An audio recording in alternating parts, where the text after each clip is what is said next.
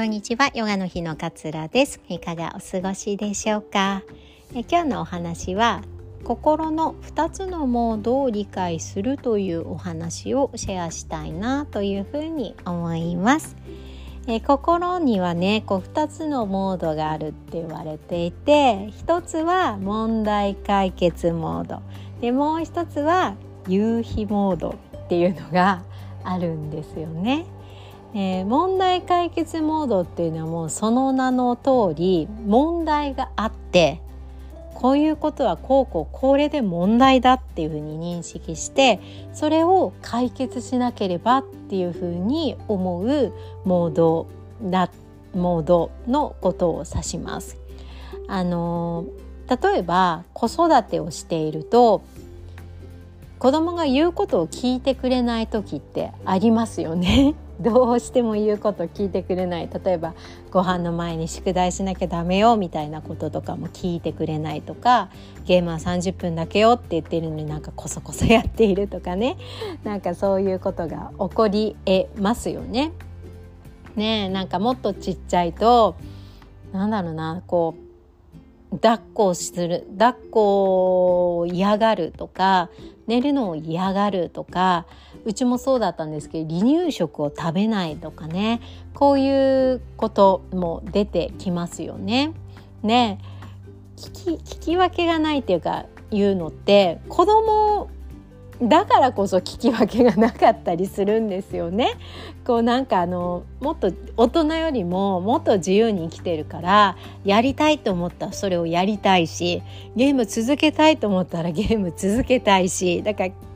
その自分の本当の思いに忠実なのが子供だったりするので聞き分けがないっていうのはまあ子供ならではだったりしますよね。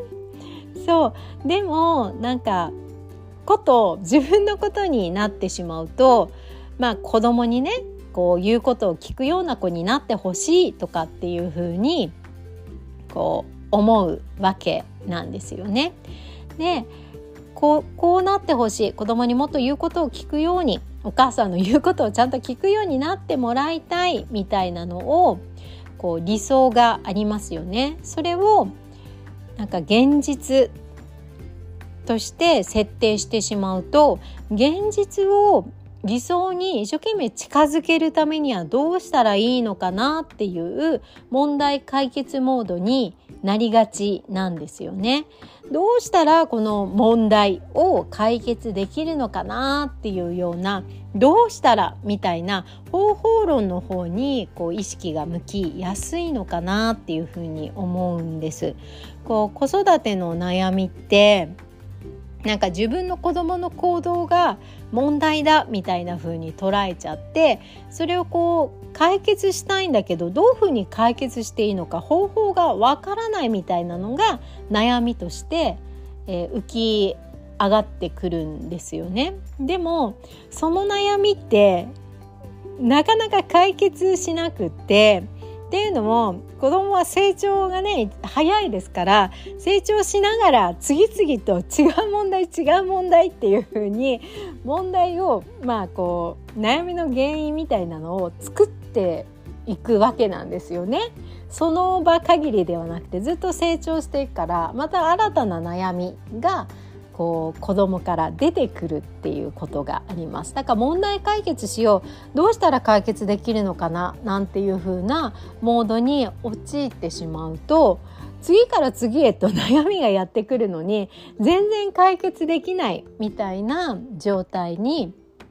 なりやすいのかなっていうふうに思うんです。でもう一つがこう夕日モードっていうふうに言われるもので、まあ、夕日とかを見た時にあー綺麗だなーみたいな感じでなんか心がこ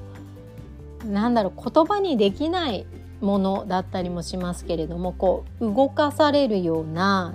温かくなるようななんかそんな思いがあると思うんですよね。なんでこんなに綺麗なんだろうとかなんかこうなんで太陽はこんな色をしているんだろうとかわかんないですけどこう分析的に考えるっていうよりもこのあ綺麗あーっていうようなそれ自体にこう注意を向けてその状態を味わっている状態っていうのがこっちの夕日モードなんですよね。その今の状態をいろんな分析とかいろんなジャッジメントとかっていうのを入れないでただこう味わうただ感じるみたいなこう状態に持ってこれるようになるといいのかなっていうふうに思うんです。なんかその時に夕日を見て生じた自分の気持ちをなんか否定したりジャッジしたりしないでただああ夕日がある。ああ美しいなっていうふうに思うモードにしてあげる。そうするとなんかこうね子供の悩みもなんかただあるっていう状態でそれを味わうってまあ難しいですけどね。なんかその言うことを聞かないの中でゲームを 例えばね熱中しているその状態をただ見るっていう感覚です。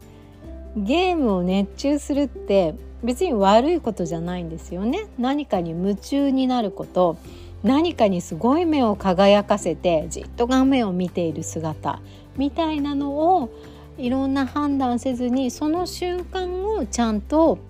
味わって見届けてあげるっていうふうにしてあげると必要以上に判断やジャッジや解決しなきゃが入ってこないのでこうイライラするモードに振り回されなくなってくる。なんて言って私もね 頭でこんなこんなこと言ってますけれどもそれでもゲームやめなさいとかっていう時はもちろんあるんだけれどもただ頭ごなしにやめろやめろって言ってもまずやめないじゃないですか子供って。だからそれだけなんで目を輝かせてそれだけなんでその画面にこう夢中になっているのかっていうのをただただこう理解してあげる見てあげるっていうのがまず最初に入ってくるのかなっていうふうに思うんですよね。それが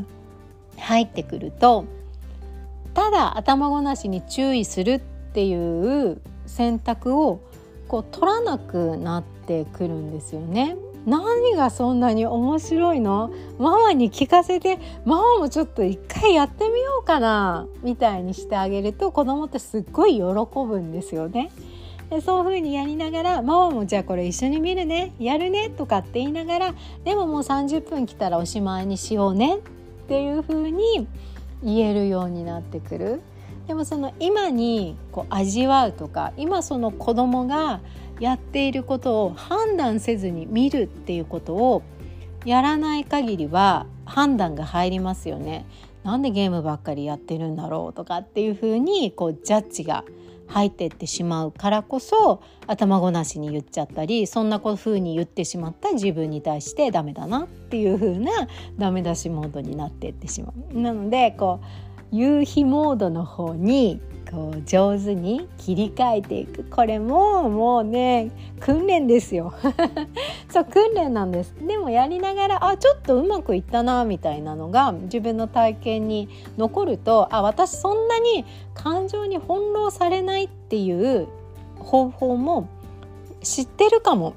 みたいな自信につながっていく。ことになってくるのでまずは実践まずはちょっとやってみる。そのやってみるも是非こう楽しみながらまた新たな子供と接する方法を知ったわみたいな感じでやってもらえるといいのかななんていうふうに思いまして今日はこんなお話をさせていただきました。いつも聞いていただき本当にありがとうございます。